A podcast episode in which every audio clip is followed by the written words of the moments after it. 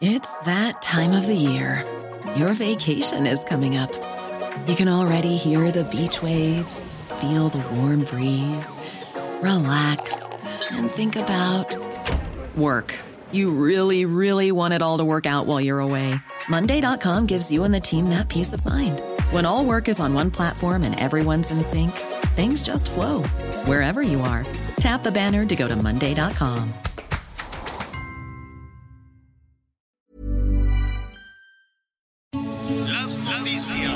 ¿Cómo le va? Estás a punto de escuchar Yo soy Javier Alatorre. las noticias con Javier Alatorre. La vamos a pasar muy bien. Comenzamos.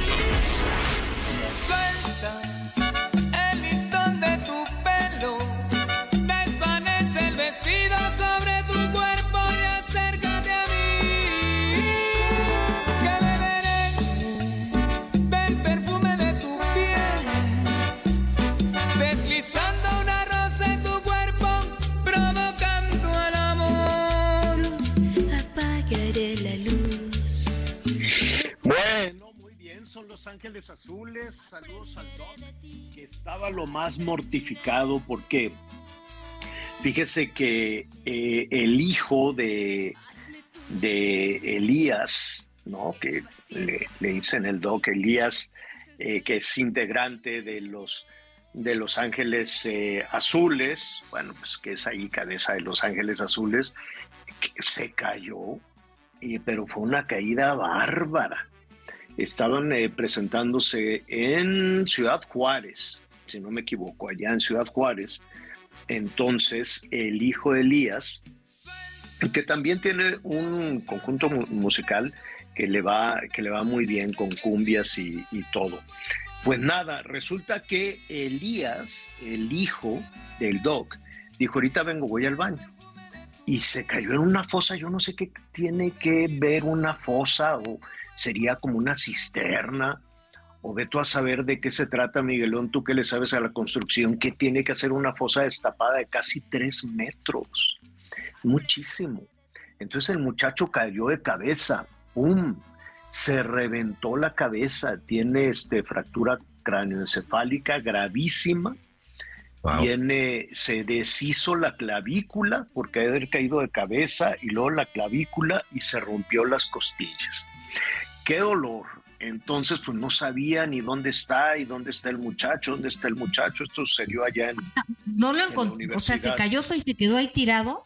se quedó ahí tirado y pues estaba el concierto y pues de que dónde está Elías y dónde está Elías y este ya por fin uno de, de los ayudantes, uno de la gente pues de Tramoya y demás, también fue al baño y oyó que alguien así quedito se quejaba así, y este y pues que lo ven ahí tirado, un charco de sangre y como pueden lo sacan, imagínate sacar una persona toda fracturada el dolor, todo fracturado, todo roto, como muñeco roto, la cabeza reventada, la clavícula reventada, las costillas reventadas y este y nada, pues se lo llevaron corriendo al hospital, tenía problemas de, de visión, afortunadamente eh, lo que dice este su papá es que ya va, que ya va bien, ¿no? Entonces, este, pues. Oye, pero qué qué delicado. bueno que está. qué milagro, porque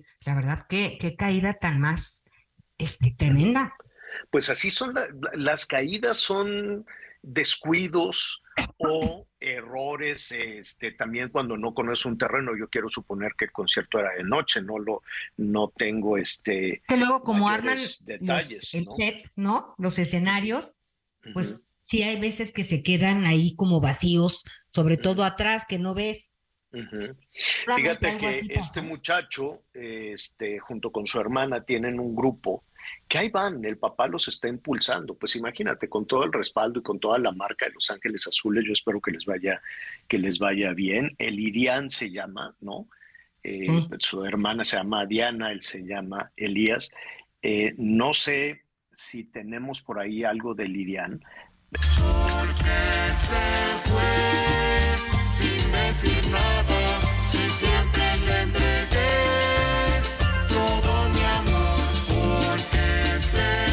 pues esperemos que se, que se recupere pronto este muchacho.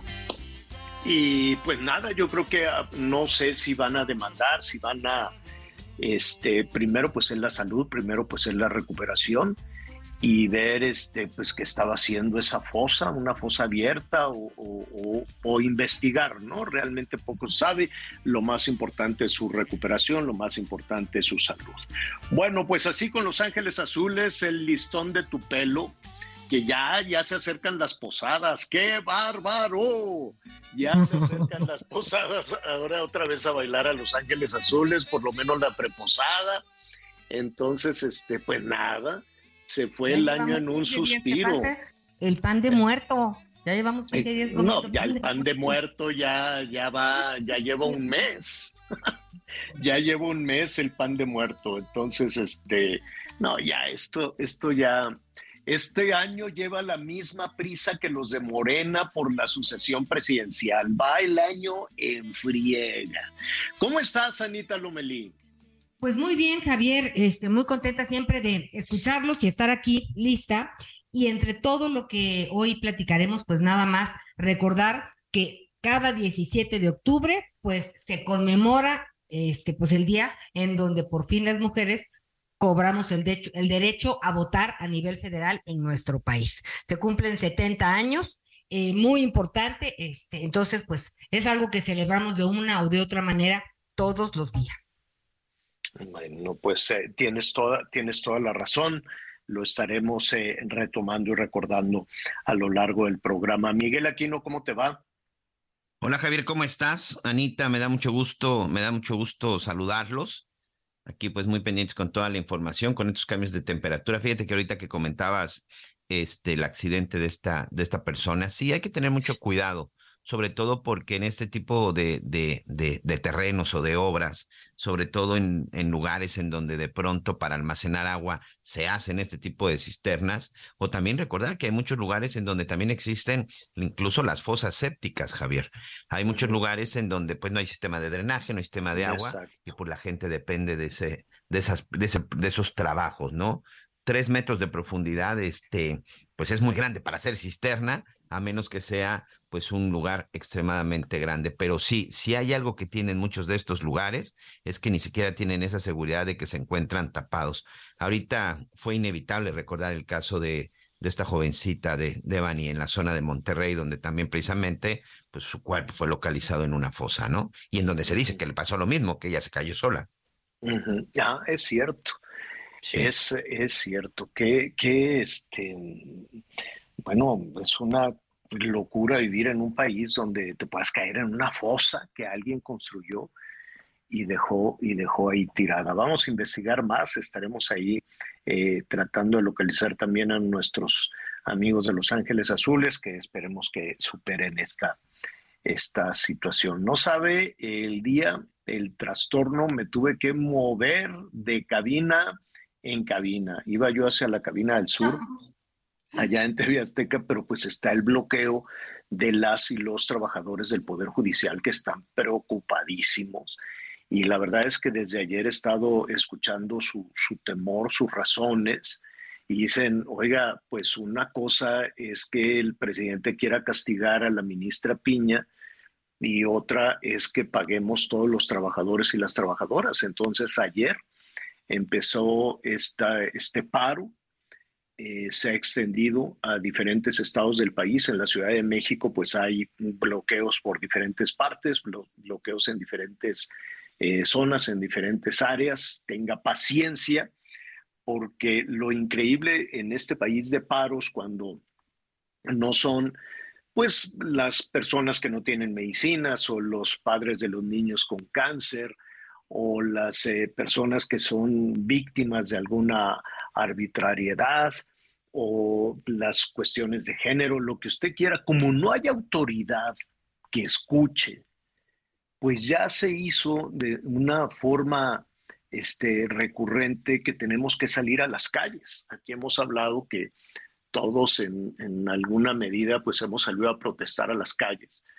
A veces, mm, las ocasiones en que yo, sí, yo sí he salido a protestar a las calles y bloqueando el piso y todo, y luego nos echaron a la policía ahí en el Estado de México. Lo intentamos, pero pues no lo logramos, pero de cualquier forma, de cualquier forma lo intentaron. Yo entiendo el trastorno que todo esto significa, pero entiendo también que es la única manera de que nos escuchen, porque aquí viene también lo complicado. Los legisladores, los diputados de Morena, ellos siguen las instrucciones de una sola persona, del Palacio Nacional.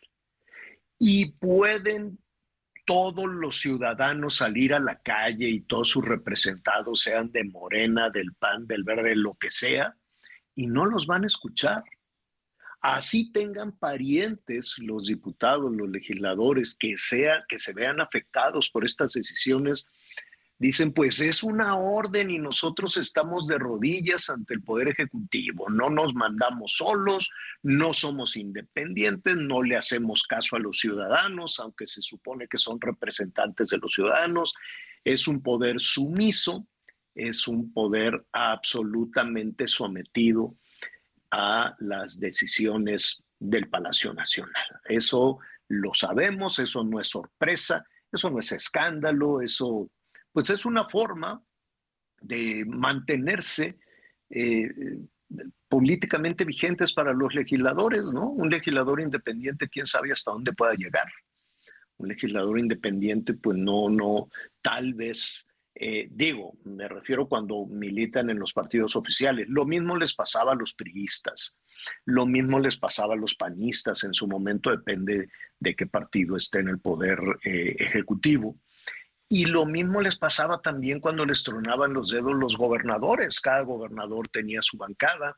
En fin, el poder eh, eh, este, legislativo, la Cámara de Diputados y Senadores, en ocasiones son cuotas que se reparten los líderes políticos, ¿no? A ver, no voy a concursar, pero quiero que me des tantos diputadas, tantos diputados y quiero no, no, es, es un poco botín. Bueno, dicho eso, pues la Ciudad de México está eh, bloqueada en diferentes partes, está bloqueada en diferentes, en diferentes zonas. Que por cierto, me llamó la atención ¿no? que eh, hoy ahí en la, en la mañanera le preguntan al jefe del Ejecutivo, oiga, pues están ahí los, los este, paros, hay este, personas que, que decidieron ir a trabajar y dice, pues si nunca trabajan. Sí. Pues, pues, si nunca trabajan, yo no sé esa, esa respuesta, cómo la tomen en, en las calles las y los trabajadores. ¿Sabes ahí cuál es este el tema, Javier, que hemos estado platicando en estos días? y en donde también hemos consultado con algunos expertos, que efectivamente este enfrentamiento que hay entre las cabezas, porque esa es la realidad, entre las cabezas, en este caso pues, del Ejecutivo, el presidente, y del Judicial, que son los ministros, específicamente la ministra, Norma Piña, se olvidan de los de abajo. Pero ojo, ¿eh? hoy estamos hablando de los trabajadores, hoy estamos hablando de las afectaciones en las prestaciones de los trabajadores, pero ¿qué pasa con el ciudadano? Porque a nuestros amigos que nos están escuchando, déjeme decirle, el paro, detención, falta de presupuesto y todo, al final va a terminar afectando al ciudadano. ¿Qué es el Poder Judicial en este país? Porque de pronto, bueno, hay quienes no conocen todos sus términos. Es el que le resuelve el asunto civil, penal, fiscal, laboral. Es decir, si usted tiene un asunto que está arreglando en un juzgado porque no le están dando la pensión alimenticia, se va a ver afectado. Si usted está arreglando por ahí algún trámite con su cama, por alguna, con su casa, por alguna cuestión de herencia, se va a ver afectado. Si usted tiene por ahí una demanda en contra de la empresa con la, en la que usted trabajaba o con un trabajador irresponsable, se va a ver afectado. Si usted está hoy con algún familiar en la cárcel y está en espera de que concluya su proceso porque es inocente y no se ha logrado demostrar, o porque usted es víctima de un delito y espera que el delincuente que está en la cárcel reciba su castigo, se va a ver afectado, porque eso tiene que ver con el sistema judicial. Que esa parte se les olvida, Javier, a nuestros gobernantes, esa parte se le olvida a los ministros, esa parte se le olvida, se le olvida al presidente. Al final, una afectación en el Poder Judicial va a terminar afectando a los ciudadanos, va a terminar afectando nuevamente a los habitantes de este país. Si de por sí hoy tienen un exceso de trabajo, por lo cual si hay una característica que tiene la justicia en nuestro país es que es lenta cuando debería de ser pronta y expedita, es lenta, lenta, lenta y además llena de trámites burocráticos. Hoy los juzgados están llenos de procesos que tienen años, señor, no meses, años. Con el tema de la pandemia, hubo mujeres que se separaron, pero como no podían iniciar un proceso, hubo mujeres que encima de todo de estar pasando la pandemia, se tuvieron que quedar solas porque el marido se fue y no les daban pensión alimenticia. Y recordarán aquí un caso que yo les estuve platicando con una, Sí, con una extranjera. El hecho es que todas esas personas son las que se van a ver afectado por estas decisiones que se están tomando por revanchismos, perdón la palabra, entre las cabezas de esos dos poderes, del Ejecutivo Sí. y del Judicial. Señores, no se les olvide, el ciudadano es o debería ser para ustedes lo más importante. Lo que pasa es que el Poder Ejecutivo, pues digo, en cualquier lugar del mundo, en cualquier lugar del mundo, cualquier eh, presidente eh, quisiera tener el poder absoluto como se tiene en México. Es el, el poder que tienen los presidentes en México, lo envidian. Bueno, pues yo creo que todos los presidentes de, del mundo, porque pues sí tiene contrapesos. Aquí en México, pues no hay contrapesos, ¿no? El poder el poder legislativo es sumiso, ¿no? Inclina la cabeza, ¿no? Se arrodilla. Y el poder judicial en su momento también ha sido así. Lo que pasa es que de pronto se reveló y no se puso a las órdenes del poder ejecutivo para cosas buenas o malas, ¿eh? No, eso no lo voy a juzgar. Eh, para cosas, eh, eh, el, poder ejecutivo piensa que va por la línea correcta y que le deben de aprobar absolutamente todo y que se debe de utilizar para contener a sus este, contrincantes, a sus rivales, a lo que sea, ¿no? Y de pronto, pues el Poder Judicial dice, oye, no, yo no estoy para eso, y se armó la de Dios es grande.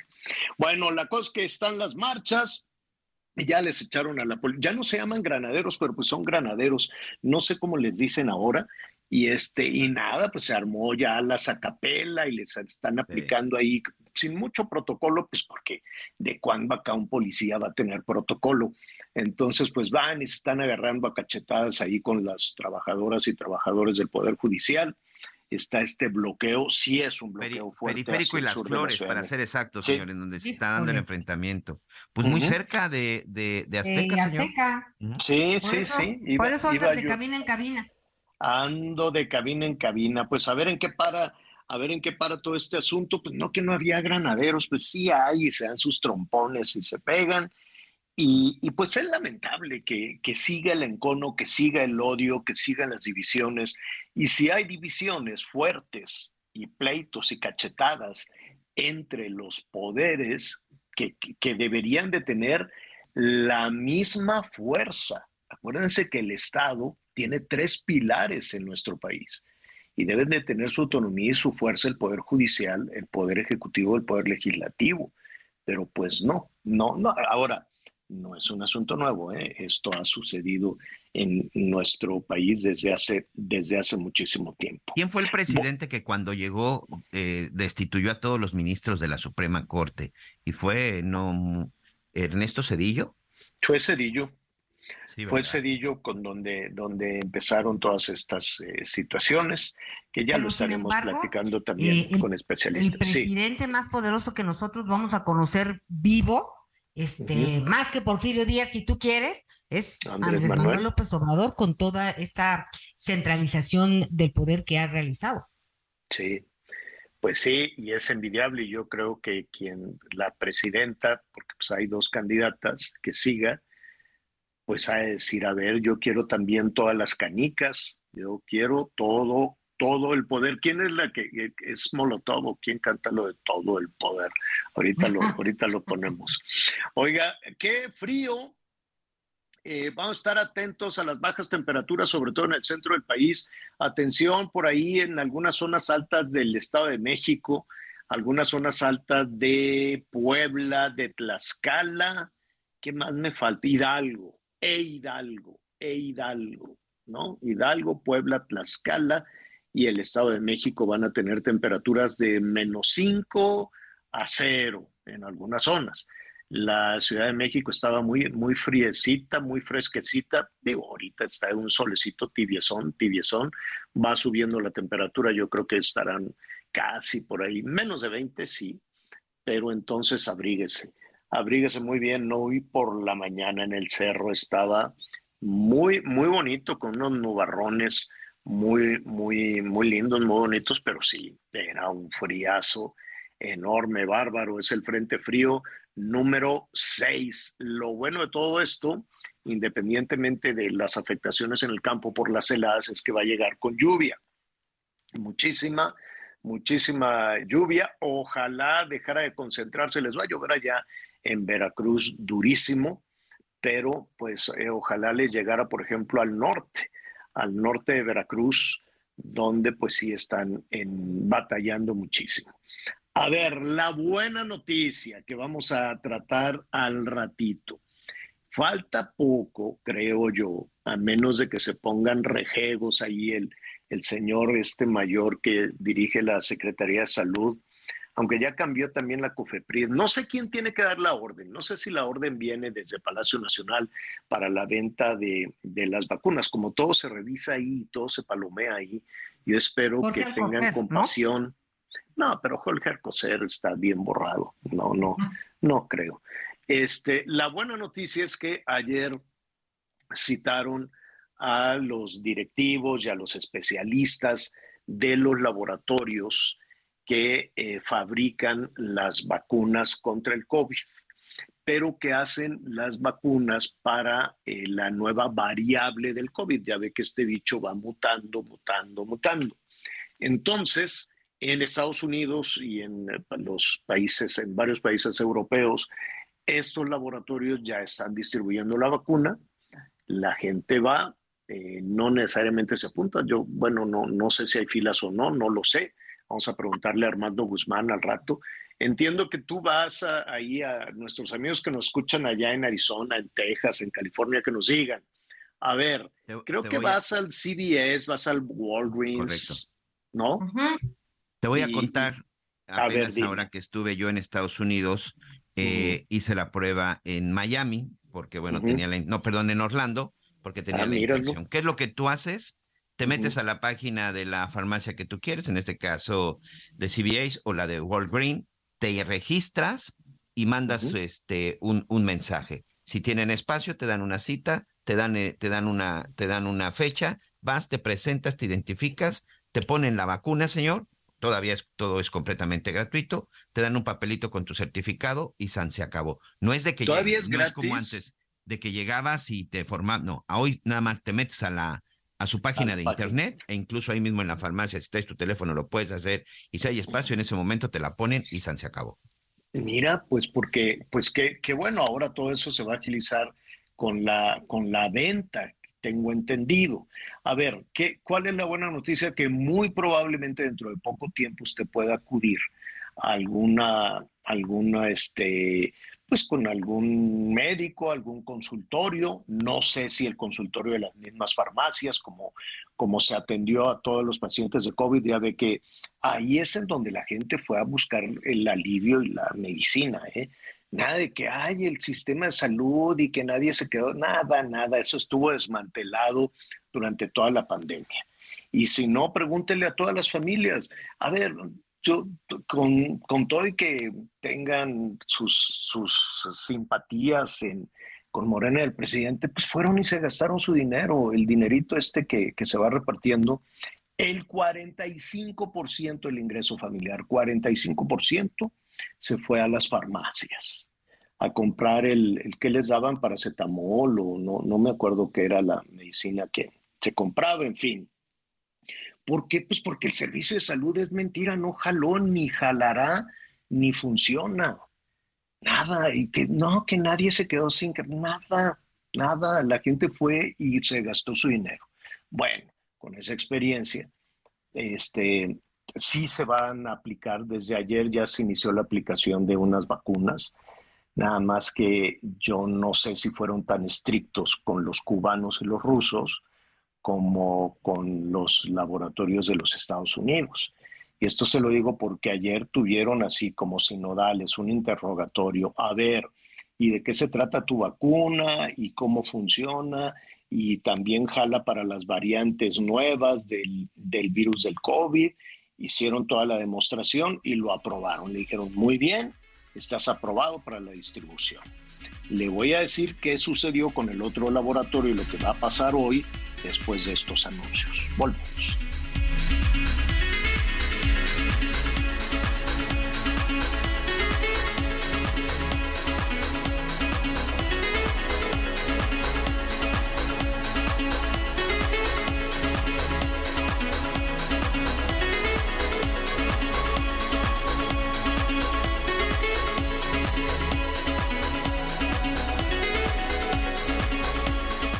Conéctate con Javier a través de Twitter, arroba javier-alatón. Sigue con nosotros.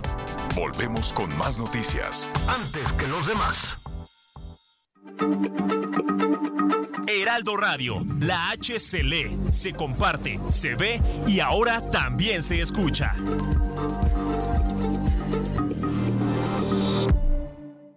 Todavía hay más información. Continuamos. Vive la pasión del tenis profesional del 23 al 28 de octubre en la Ciudad Deportiva de Tampico. Las mejores jugadoras del mundo estarán de vuelta. Entrada general 50 pesos y entrada a estadios desde 150 pesos. Adquiere tus boletos en www.showbizticket.com.mx. Pasión, garra y entrega vive al máximo el Abierto Tampico 2023. Síguenos en nuestras redes sociales. Abierto Tampico para las promociones. Las noticias en resumen.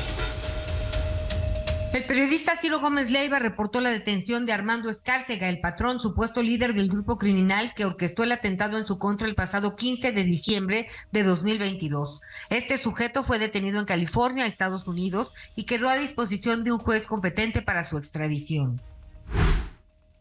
Hombres armados atacaron a tiros la residencia de la alcaldesa de Benito Juárez en Guerrero, Glafira Meraza Prudente. Tras la agresión, los dos sujetos se dieron a la fuga. Autoridades no reportaron personas heridas. La mañana de este martes, un hombre fue asesinado en el centro comercial Galerías Las Ánimas en la ciudad de Puebla. Los hechos ocurrieron en el estacionamiento en donde encontraron mal herido a un hombre y muerto a otro en un vehículo. Hoy el dólar se compra en 17 pesos con 38 centavos y se vende en 18 con 38. Infinity QX80, la expresión de lujo en un diseño poderoso. Ahora, con 36 meses sin intereses o bono flexible. Descúbrelo en Infinity Polanco, Calzada General Mariano Escobedo 476, Anzures. Teléfono 5590-357748. Válido del 3 al 31 de octubre. Cat promedio del 10.7% sin IVA para fines informativos. Consulta www.infinity.mx diagonal.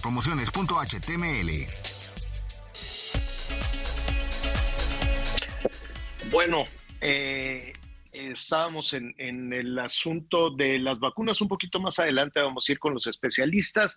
En síntesis, la COFEPRIS le dijo que sí a Pfizer, le dijo que no a AstraZeneca, dijo, no, pues es que tú no has eh, presentado, tú no tienes una vacuna este, contra las variables del virus del COVID, tienes la vacuna que se había aplicado este, con anterioridad, ¿cómo le dicen? La, la, la básica, la... Ah, ¿Cómo se le dice esta, esta vacuna? Bueno. La monovalente. La monovalente, le dicen, ¿no? Entonces, al ratito van a, a estarle preguntando a los de Moderna a ver si aprueban. ¿Qué seguiría después de esto? La venta. Pero una cosa es lo que dice la COFEPRIS, esto no, esta decisión o esta aprobación que tome la, la COFEPRIS no es vinculante, es decir, no con eso ya. Eh, todavía se requiere pues una ruta que no conocemos. A mí se me hace que como todo en este país lo que se requiere es el palomazo desde Palacio Nacional, no la aprobación que digan, bueno, ahora, pues porque seguramente van a evaluar muchísimas eh, consideraciones de carácter político, ¿no? No es lo mismo que la gente pueda acudir a una farmacia a comprar el medicamento a que se lo deban a un partido, a que no, a que le digan, mira como yo te estoy dando la vacuna, yo te estoy dando esto. Entonces, pues los políticos nunca quieren dejar pasar ese, ese chance, esa posibilidad, aunque las consecuencias sean desastrosas. Acuérdese, bueno, la forma en que México llevó la pandemia fue de los peores países del mundo, de los peores.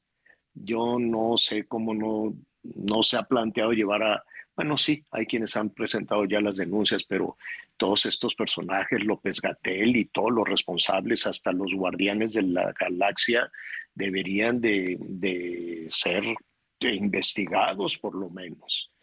Porque la cantidad de muertos, casi un millón de muertos por, por, por todos estos temas, y fórmense todos, y tú por quién votaste, y que sean, y, que fuera una distribución más de carácter político, así de me la debes, ¿eh? Me la debes a mí, no, no, no a la ciencia.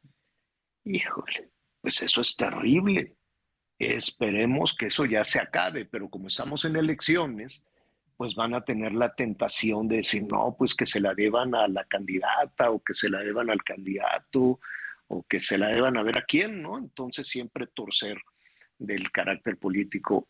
Por, ojalá tengan piedad, ojalá tengan piedad y no quieran torcer de nuevo hacia la parte electoral, hacia la parte política, la vida de las personas, la salud de las personas. Ahí están las consecuencias, ahí estuvo la forma en la que se utilizó política y electoralmente el tema de la pandemia, con unas consecuencias brutales casi un millón de personas muertas, porque se sabe de 800 mil, pero no se sabe de, de la neumonía típica ni de todas esas cosas que sucedieron al principio.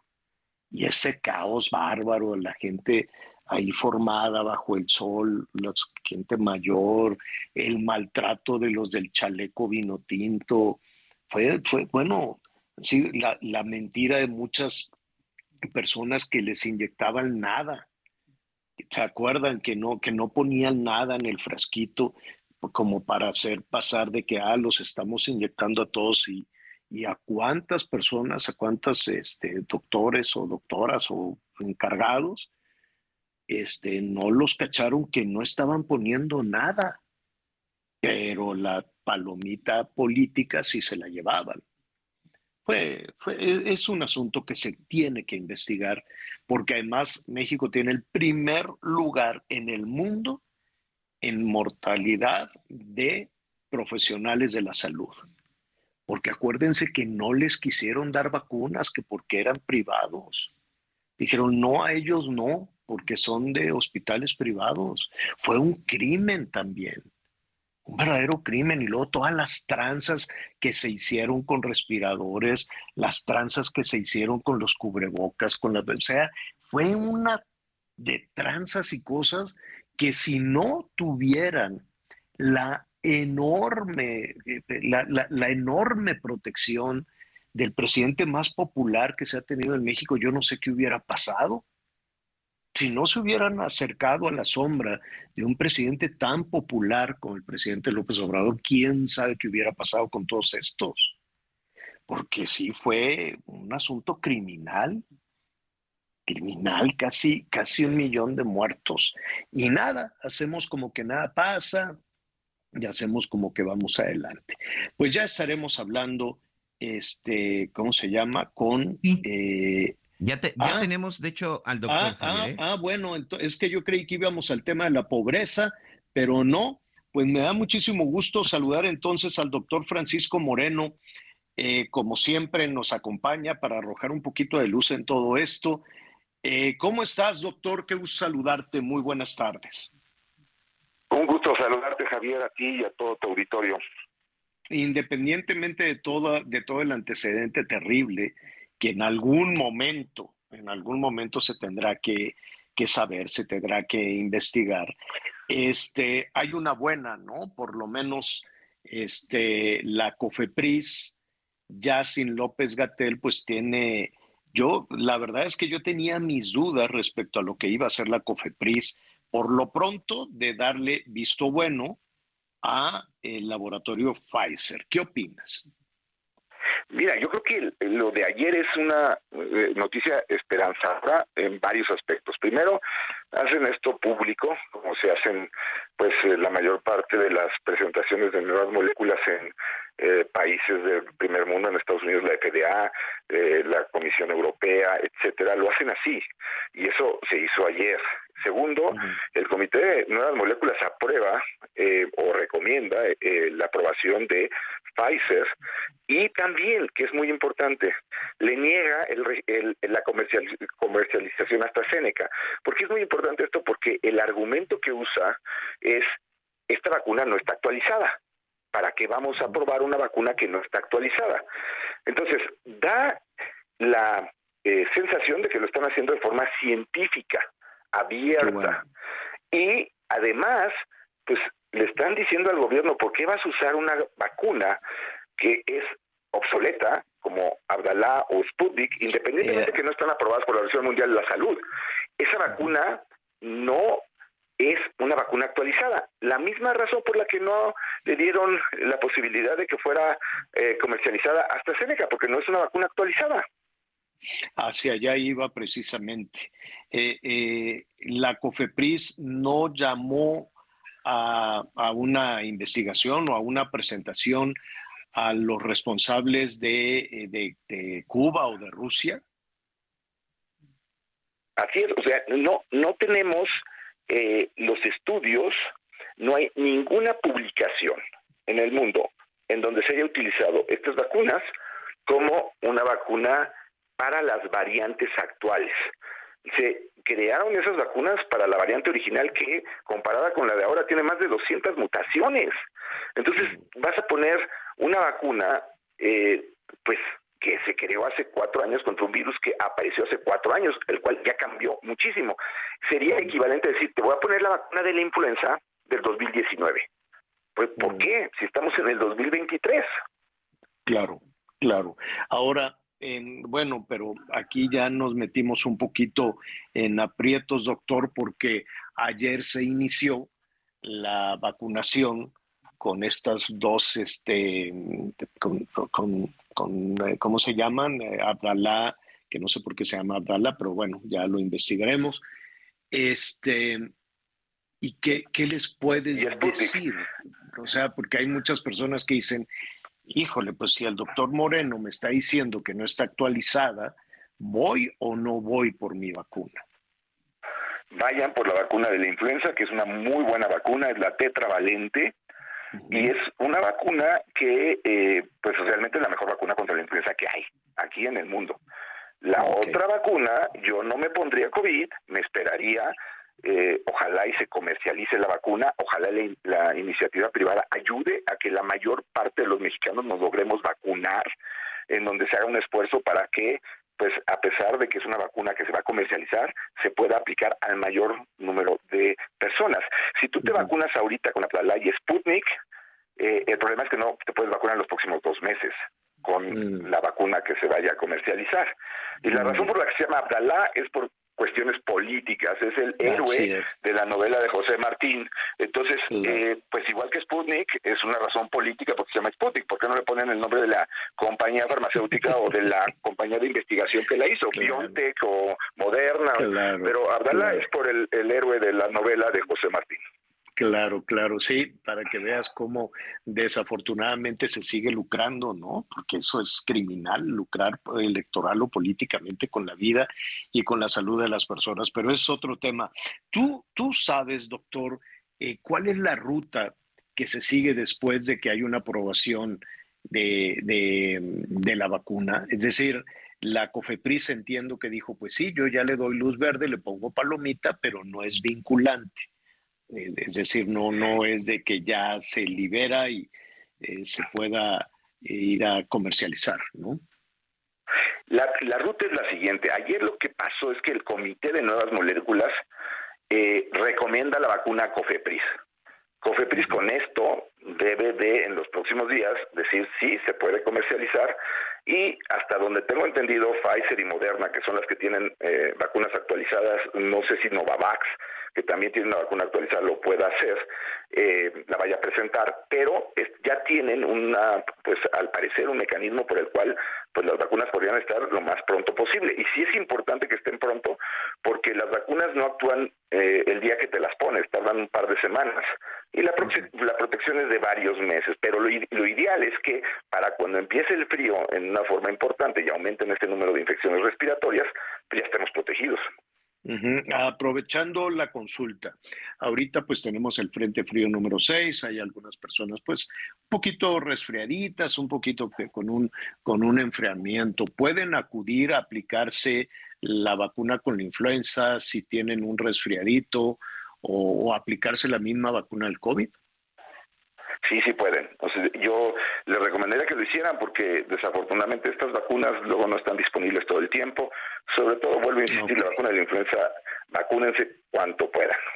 Eh, eh, eh, a partir de los 60 años, entiendo que es lo más, es lo más, este, es lo más recomendable. Y otra, nos estaban preguntando ayer nu- nuestros amigos, dicen, ¿y si, si de pronto una persona que tiene una, con estas variantes de- del COVID, tiene COVID y es asintomático y se pone la vacuna, ¿qué le puede pasar?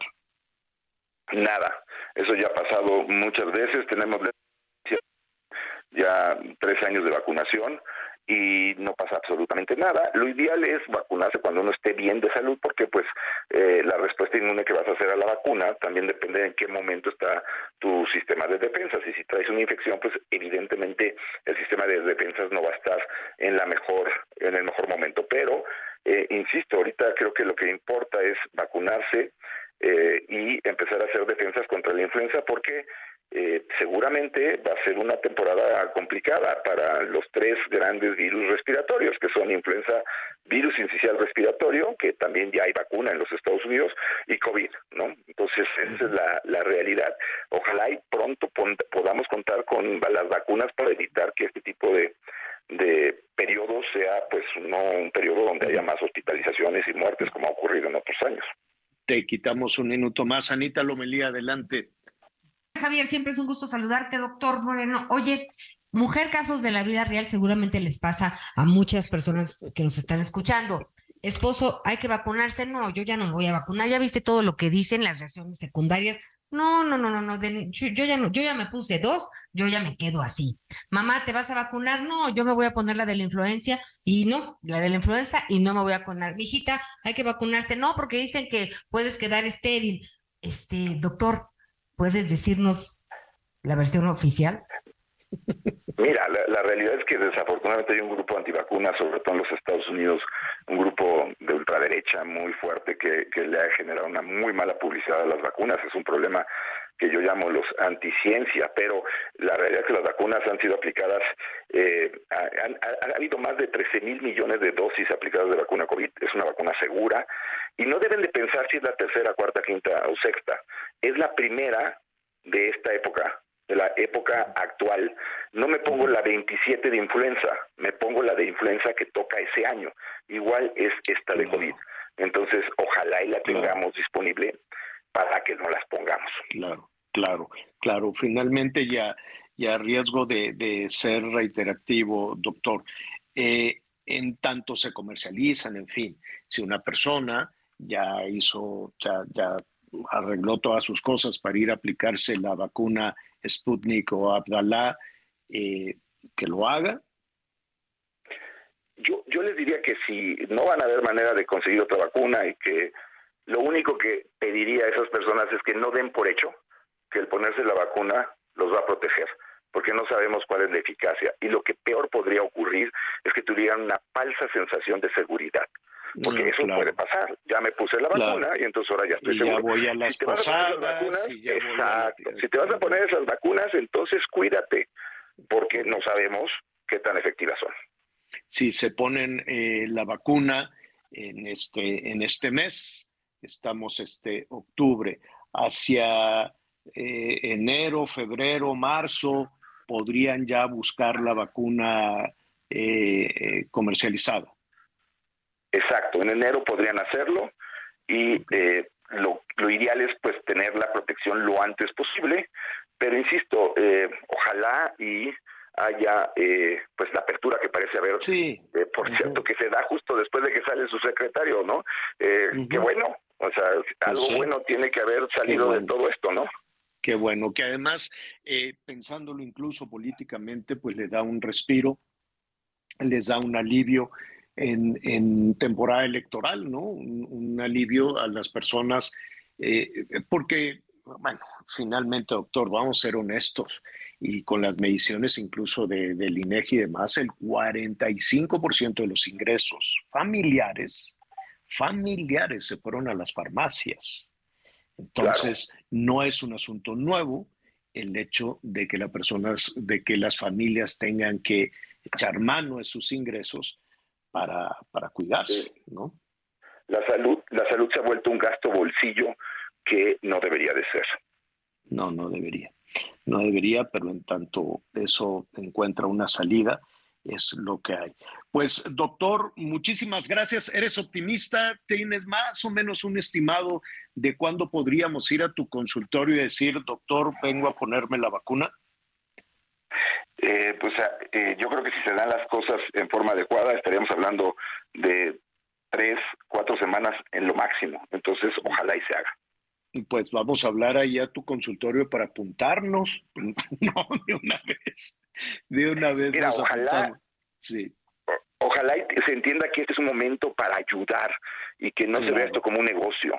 Que No, no, la, no, pues, la- no, la no, al industria, las empresas, claro, que las empresas y todo, ayudemos a que Ah. se ponga la vacuna a la mayor cantidad de gente.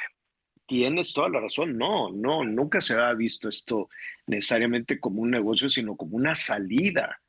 Una salida que le dé paz, que le dé certidumbre a las familias, porque ya llevamos tres años con este peso encima, tres años, por más de que se han hecho esfuerzos, esto, el otro, tú has estado al pie del cañón dándole información, este, pero, el- pero la, la pesadilla ya ha sido larguísima, casi tres años. No, no, cuando decimos comercializar es porque estamos viendo una salida distinta. Exacto, No, no, exacto. no, y que todos no. colaboremos. Exacto, sí, sí, sí, no, no, no, no, no, no se trata precisamente de ese tema.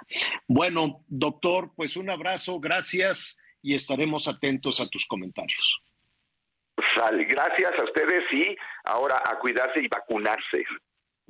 Ok, ok, ok. Entendido. Bueno, muy bien. Gracias. Es el doctor Francisco Moreno. Pues muchas personas nos, eh, nos han llamado precisamente con, con ese tema. Dice, buen día a todos. Efectivamente, Javier, eso estaba pensando. La COFEPRIS se pone muy exigente para las vacunas de Pfizer y AstraZeneca, pero con las vacunas rusas y la cubana la dejaron pasar, aunque no estén actualizadas. Eso es lo que dice María Eugenia Guzmán. Muchísimas gracias. Nuestros amigos allá también en Texas nos están diciendo pues algo similar a, a tu experiencia, este Miguelón. ¿Cuántas, ¿Cuántas vacunas llevan? ¿Tú cuántas llevas, Anita? Yo llevo dos. Dos. ¿Tú, Miguelón? Tres, señor. Bueno, Yo tengo pero pues tres. como dice, pero pues como dice el doctor, este Cada vez es la Moreno, primera, ¿no? Es la primera, ¿no? Cada vez es la primera. cuántas tienes? La de la influenza. Yo llevo dos, pero pues eh, tengo fecha por, eh, para, pues me voy a apuntar a ver, a ver qué puedo, este, a ver qué puedo. Bueno, ¿para cuál? ¿Para puedo la cubana y la otra? Sí.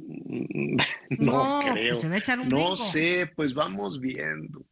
Vamos viendo ahí que nuestros amigos en Texas me digan, oye, ven, o a ver qué puede. Mira, de aquí a dos o tres semanas todo puede suceder y veremos si Fíjate que yo tengo dos salida, de ¿no? AstraZeneca. Las dos primeras fueron de AstraZeneca y la tercera fue de Pfizer. Y te Esas fue muy bien, ¿no? Sí, Pues muy sí, bien. sí, sí, muy bien. Oiga, y la, la de la influenza, ¿sabes qué? Le vamos a hablar a la doctora Margarita, este, que es eh, neumóloga, para que nos diga, este, para que nos dé también su, su punto de vista sobre el tema de la vacuna de la influenza. Esa, pues se la pueden aplicar de manera gratuita, pero también puede acudir algún consultorio a que le apliquen la vacuna de la influenza. Hay todo un tema de vacunas que, que habrá que habrá que repasar y estar pues muy atentos. A final de cuentas, es lo más importante. La salud y el buen humor es definitivamente Y la información, lo más Javier. importante, que nadie se lo quite. ¿Qué cosa? Y la información. Sí, Y sí, y la información para tomar ahí muy buenas decisiones. Pero si usted amanece de buenas, defiéndalo. defiéndalo mucho, porque no hay nada mejor. ¿Sabes qué? El mejor ejercicio es la carcajada, pero así carcajadota, oxigena mucho, se pone de buenas y además usted prefiere acercarse a la gente que ande de buenas, quiero yo suponer. Vamos a hacer una pausa y volvemos inmediato.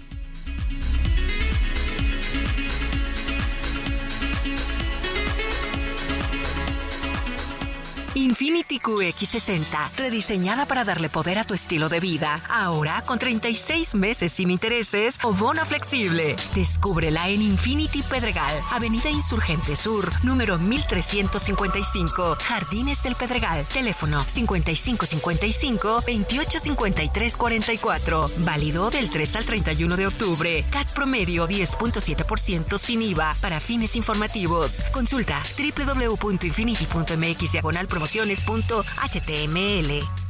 Conéctate con Miguel Aquino a través de Twitter, arroba Miguel Aquino. Toda la información antes que los demás. Ya volvemos.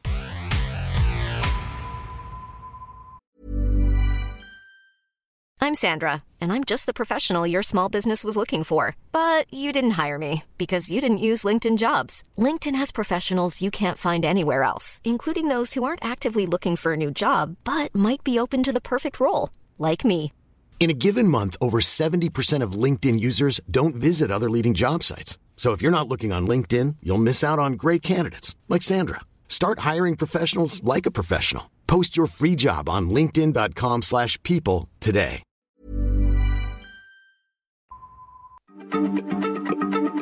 Heraldo Radio, la H se lee, se comparte, se ve y ahora también se escucha. Todavía hay más información. Continuamos. Abierto Tampico del 23 al 28 de octubre. Disfruta del mejor tenis del mundo en Tampico. Boletos desde 150 pesos. Más de 15 restaurantes, firmas de autógrafos, juegos infantiles y mucho más. Garra, pasión y entrega. Ven y disfruta con nosotros. Boletos en www.showbizticket.com.mx. Síguenos en redes sociales. Una desaparición masiva más se reportó el pasado domingo por el colectivo Luz de Esperanza, quien señaló que tres personas desaparecieron cuando se dirigían de Guadalajara hacia el municipio de La Barca, municipio que colinda con Michoacán. Estas personas se trasladaban en un automóvil rojo modelo 2000 con placas NVL 6345 y se trata de César Martínez Santa Cruz de 46 años, Erika Jazmín Rosales Martínez de 29 y Rosadriana Ruelas Medina de 47. Desde Guadalajara, Mayeli Mariscal, Heraldo Radio. El Frente Frío número 6 ocasionó inundaciones, derrumbes, deslaves y el cierre de la navegación mayor de los puertos de Alvarado, Tuxpan y Veracruz por parte de la Secretaría de Marina Armada de México debido a la presencia de vientos fuertes.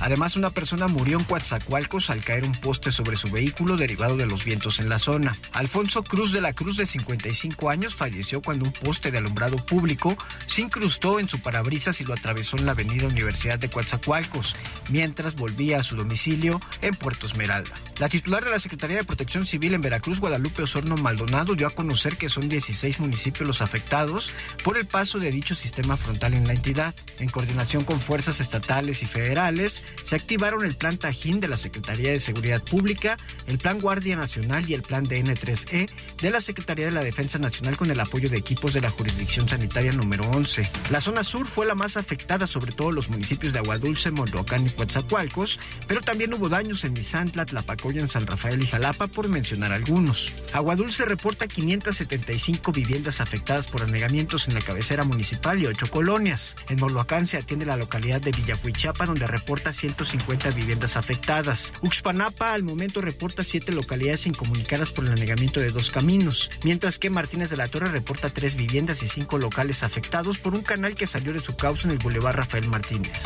Tlapacoyan reportó 5 colonias con anegamientos en vialidades y Jalapa concluyó la atención al deslave ocasionado por la ruptura de una tubería en la colonia Plan de Ayala. Informó desde Veracruz Juan David Castilla. Infinity QX80, la expresión de lujo en un diseño poderoso. Ahora, con 36 meses sin intereses o bono flexible. Descúbrelo en Infinity Polanco, Calzada General Mariano Escobedo 476, Anzures. Teléfono 5590-357748. Válido del 3 al 31 de octubre. Cat promedio del 10.7% sin IVA para fines informativos. Consulta www.infinity.mx diagonal promociones.html.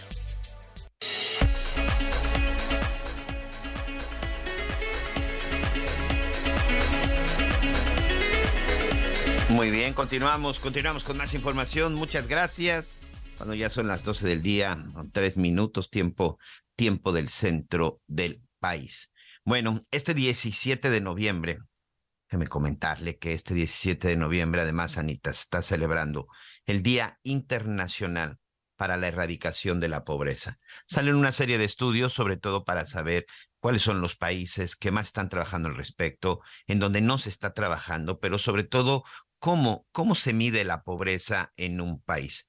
Hoy tenemos a Rogelio Gómez Hermosillo, él es el coordinador de Acción Ciudadana frente a la pobreza, un estudio muy interesante que se los recomiendo y ahorita Rogelio nos va a decir en dónde lo podemos revisar, en donde en el momento de ver las cifras, en el momento de ver el estudio que ustedes realizaron, este Rogelio, bueno, pues para nada este, checan o para nada eh, compaginan con lo que de repente escuchamos todos los días en Palacio Nacional y sobre todo con las cifras que se nos han dado en cuestión de la erradicación de la pobreza. Gracias y bienvenido a las noticias con Javier Alator. ¿Qué tal, Miguel? Buenas tardes, Ana María, qué gusto saludarles. Pues sí, estamos usando los mismos datos oficiales de Coneval y tratando de colocar, digamos, que se entienda que nuestro país lamentablemente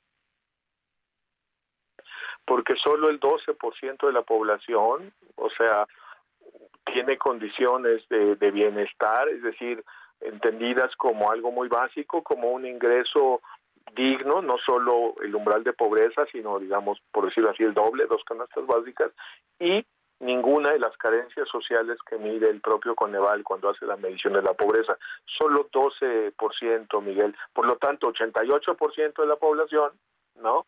No tiene estas condiciones de bienestar y ahí puede estar en diferentes situaciones, por eso le llamamos escala del bienestar, desde la situación más grave, ¿no? Personas que viven en extrema pobreza, que es que no tienen ingreso ni para comer y tienen tres carencias sociales y bueno, va, va subiendo la, la, gente que vive en pobreza, que sería no tener ingreso para la canasta básica y tener al menos una carencia social, luego sí poder tener el ingreso para pasar el nivel de sobrevivencia, pero tener carencias sociales, y ahí pues sí ya, ya te llevo dos tercios de la población. Y finalmente, eh, un, último estrato que puede ser discutible, pero nos parece importante que se entienda que es personas que aunque no tengan carencias sociales de las que mide Coneval, su ingreso está justo arribita de la línea de pobreza, ¿no? Es arriba de una canasta básica, pero menos de dos, y por lo tanto pensamos que su condición de vulnerabilidad no se puede caracterizar como una condición de bienestar. Y así nos queda 88% sin condiciones de bienestar y 12% de la población en condiciones de bienestar y son los datos oficiales de Coneval, solo que presentados pues de esta manera, ¿no? Como en una escala de entender cómo está el conjunto de la población en México. Sí, porque de pronto, bueno, pues juntan todos estos datos y dan cifras muy generales, pero bueno, en este caso, para ponerle cantidades, estamos hablando de que la pobreza sigue afectando a casi 47 millones de mexicanos. Es una cifra importante, una cifra importante, Rogelio. Mexicanos que carecen, además de la canasta básica, ¿de qué otro tipo de necesidades o servicios?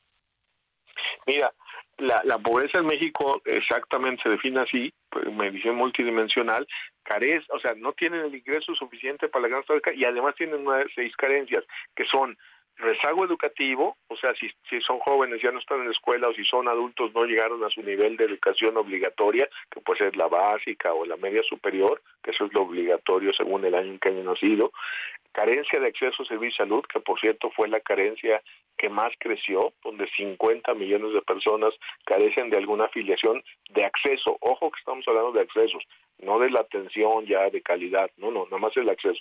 La tercera es la carencia de acceso a seguridad social, que bueno, está ligada a la salud, pero bueno, acá la separan porque así lo marcó la ley y tiene que ver con pues estar en el sistema de Europa del retiro o si ya es adulto mayor, tener una pensión suficiente, ¿no? La cuarta es la condición de la vivienda, ¿no? Que no sea piso de tierra o que haya que no estén todos en un cuarto. Y la quinta son servicios de la vivienda, o sea, viviendas que no tengan agua, luz, etcétera. Y la sexta es carencia por alimentación suficiente, es decir, tener seguridad alimentaria. Esas son las seis carencias que, usa Coneval para medir la pobreza y las combina. Entonces, sin ingreso suficiente y eh, una de estas seis carencias, las personas viven en pobreza. Y ahí son las 47 millones. Y sin, con alguna de estas carencias, no importando el nivel de ingreso, son 85 millones de personas. Eso es lo que un poco estamos presentando para explicar que pues ahí están los datos. Ciertamente se puede decir, pero era peor, sí, pues, ¿no? Pues sí, sí bajó, o sea, esa no es la discusión, la discusión es si estamos bien, si se puede cantar victorias, si hay espacio al triunfalismo, porque justo el punto hoy que es el Día Internacional para la Reducción de la Pobreza es que tenemos raíces de la pobreza, causas estructurales que vienen del sistema laboral y que no se han transformado. Miguel, ese es el ese es el sentido de este reporte de Acción Ciudadana frente a la pobreza. Anita Lomelí está también con nosotros, Rogelio. Gracias, Miguel. Oye, Rogelio, entonces, ¿qué podríamos decir? A ver, esto se está haciendo bien y, y es útil para, pues, para que más familias salgan de la pobreza en México. Y luego este tema de pobreza, pobreza extrema, la verdad es que este, siempre me confunde porque entiendo que son personas que tienen distinto nivel y acceso a, unos tienen acceso a salud, los otros no, entonces ahí es donde cambia, pues por decir, eh, pobreza extrema, pobreza, ¿no? Sí, mira, son condiciones como de gravedad, por eso es importante esto de la escala. Pobreza extrema son personas que no se alcanza ni para la canasta alimentaria, su ingreso no alcanza para comer y al menos tienen tres carencias sociales, tres de estas seis que dije. O sea, es gravísimo. O sea, mi salud, seguridad social, estado educativo, viviendas precarias, en fin, tres de las seis, no importa cuál de las tres, más no tener ingreso ni para comer ni para la canasta alimentaria, eso es por el sistema. Por eso es tan grave. Y esa, por cierto, no se movió entre 2018 y 2022, lo cual es, ahora sí que en primero los pobres y no checa mucho.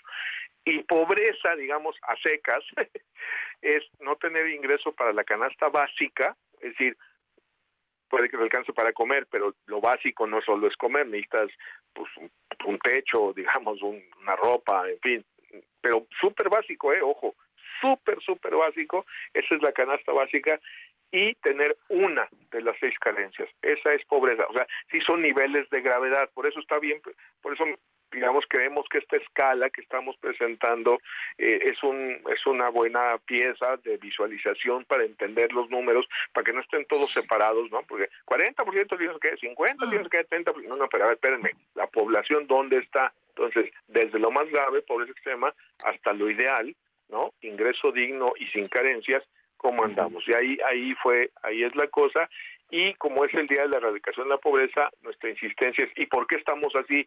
Pues porque la causa principal, la raíz principal, porque erradicar es ir a la raíz, ¿no? Arrancar de raíz, está en un sistema laboral que produce pobreza y ahí hemos avanzado muy poco.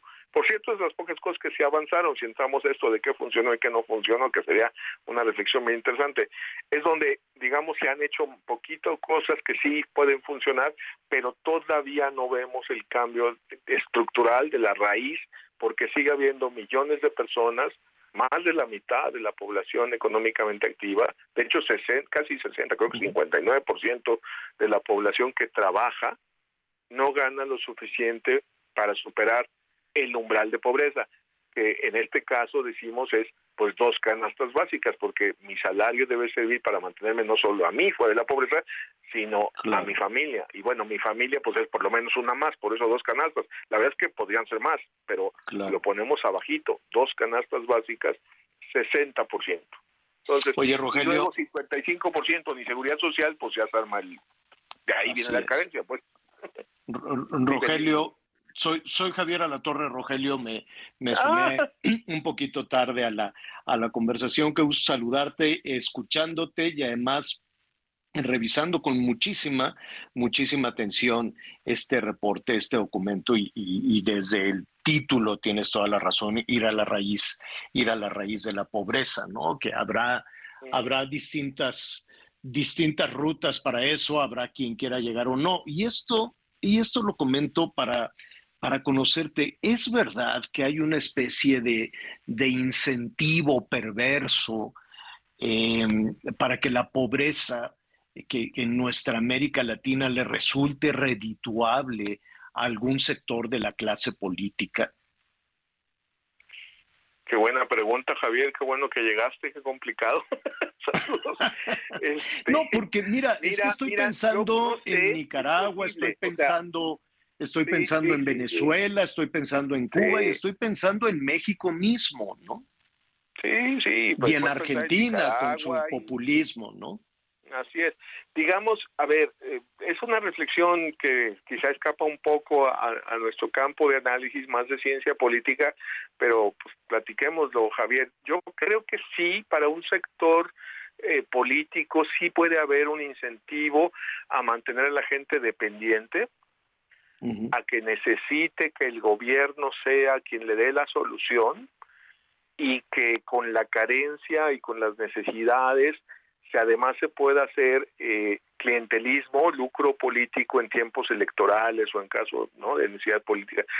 Pues es posible, que yo sí creo que puede existir esto, pero yo, yo también creo que tenemos un, un, un contexto país, digamos, en donde tenemos que hacernos cargo de que estos niveles de pobreza son inaceptables, que no corresponden a nuestro nivel económico y que no podemos andar por las ramas. Ahora sí que hay que ir a la raíz, o sea, y la raíz tiene que ver con el sistema laboral. Todo cuenta y la política social debe ayudar y debe cumplir derechos, etcétera, pero de entrada eh, que mientras haya trabajos que son fábricas de presa, tengamos otras políticas llamemos, llamadas, mal llamadas diría yo, de combate a la pobreza. Entonces, y menos las transferencias monetarias, porque esas pues no, no resuelven. Ningún programa social puede sustituir el trabajo como la vía Claro. sostenible frente a la pobreza. Lo que sí puede hacer es clientelismo, para regresar a tu pregunta original, Javier. Claro, claro.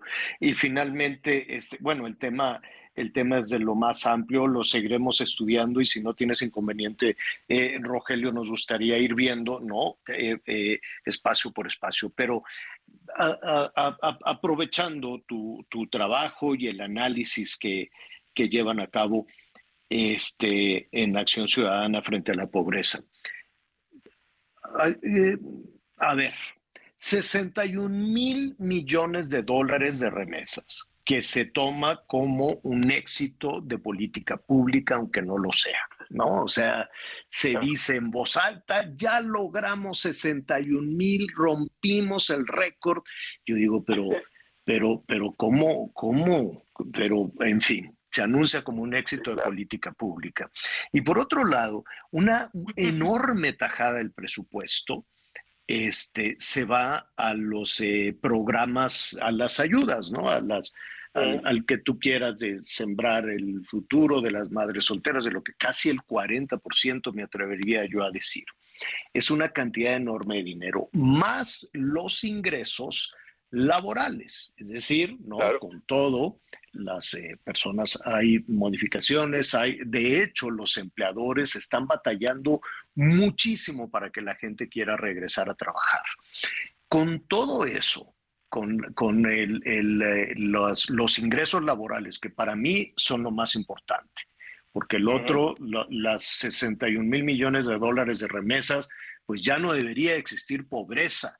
Si se reparten 61 mil millones de dólares en 10 millones de, de, de familias, pues oye, son 50 claro. millones de mexicanos.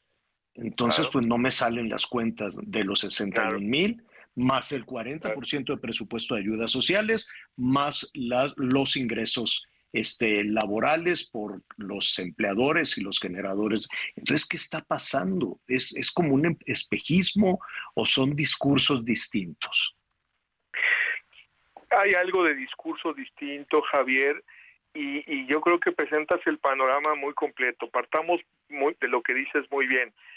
Los hogares en México viven sustancialmente de trabajo, o sea, el 70%, puede ser hasta el 78% si sumamos pensiones ganadas por trabajo. O sea, no es un programa, se ganaron porque la gente trabajó, y nos le llamamos el ingreso del trabajo presente y el ingreso del trabajo pasado.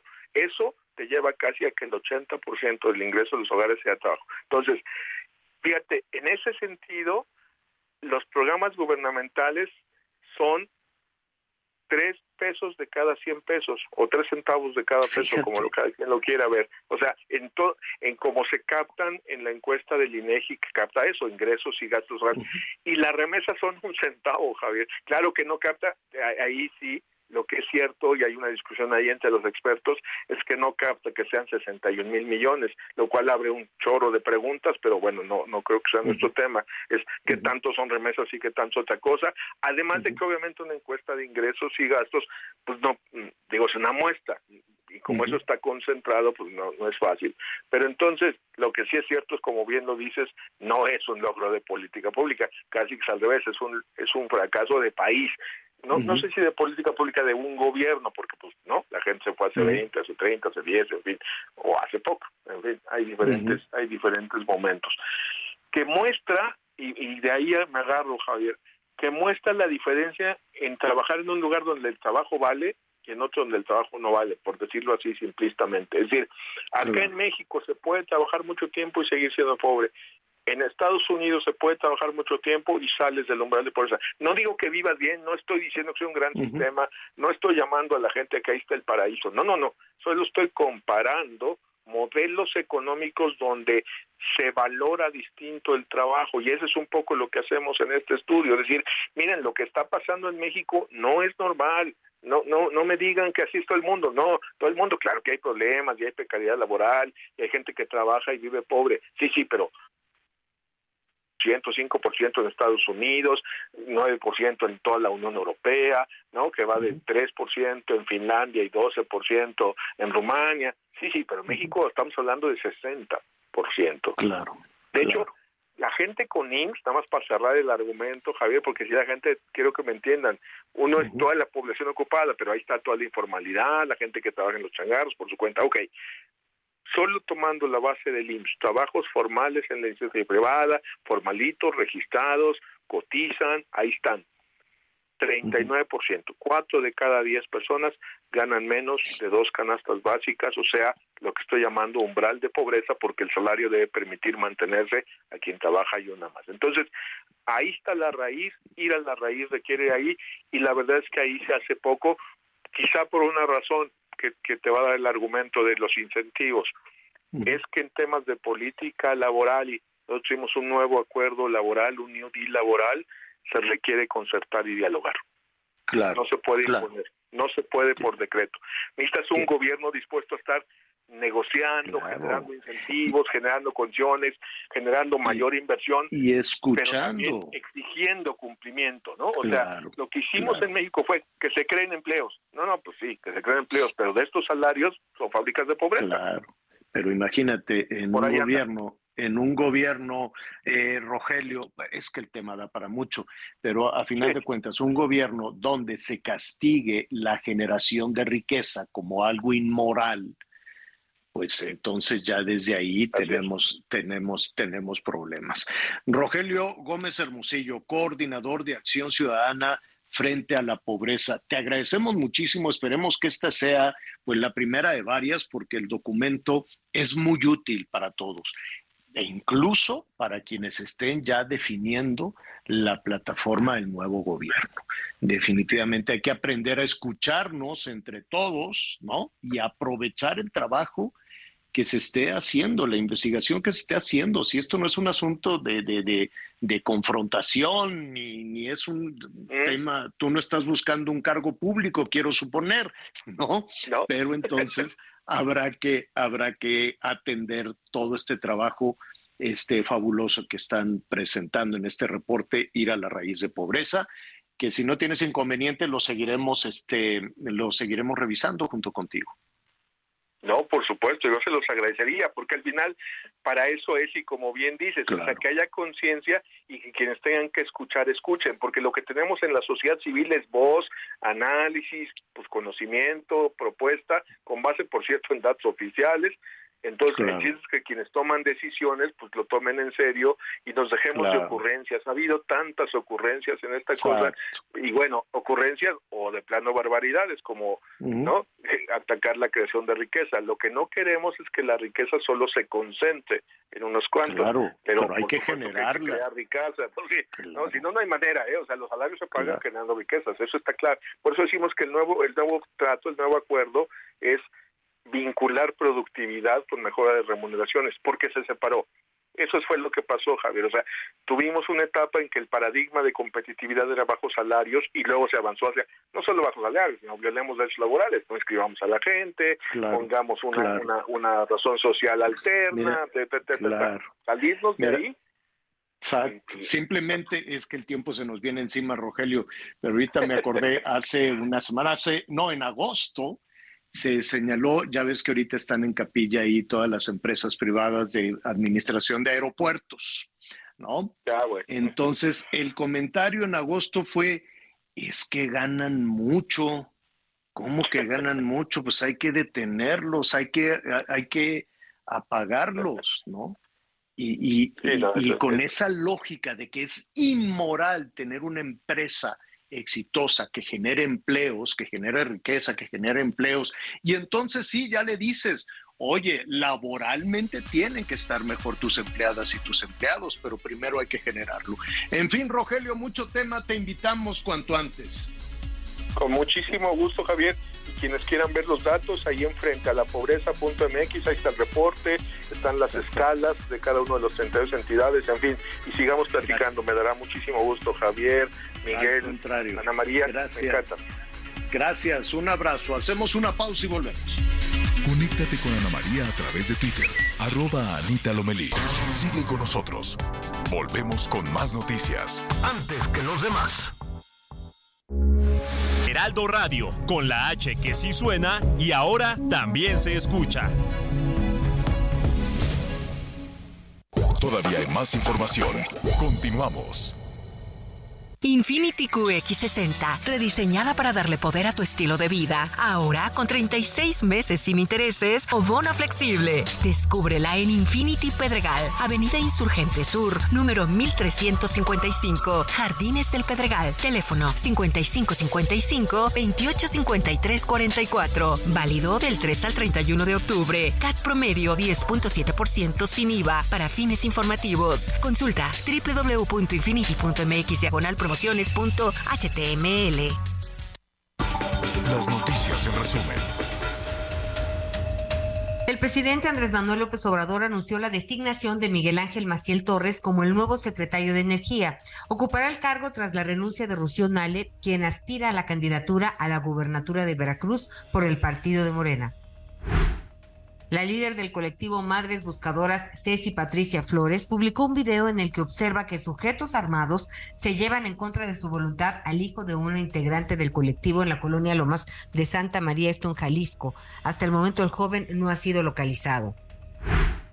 Durante una persecución y balacera, cuatro hombres fueron detenidos por elementos de la policía de San Pedro en Nuevo León. A los detenidos se les encontró en su poder armas de fuego y droga. Gusto Iván Hernández, conocido como el Paqueau, fue vinculado a proceso por su supuesta participación en el ataque a la familia Levarón en Bavispe, Sonora, en noviembre de 2019. A este sujeto le imputan delitos relacionados con la delincuencia organizada y contra la salud. Muy bien, muchas gracias, muchas gracias, Anita, Anita Lomelí. Y muchas gracias. Tenemos, tenemos más información que, por supuesto, es de su interés.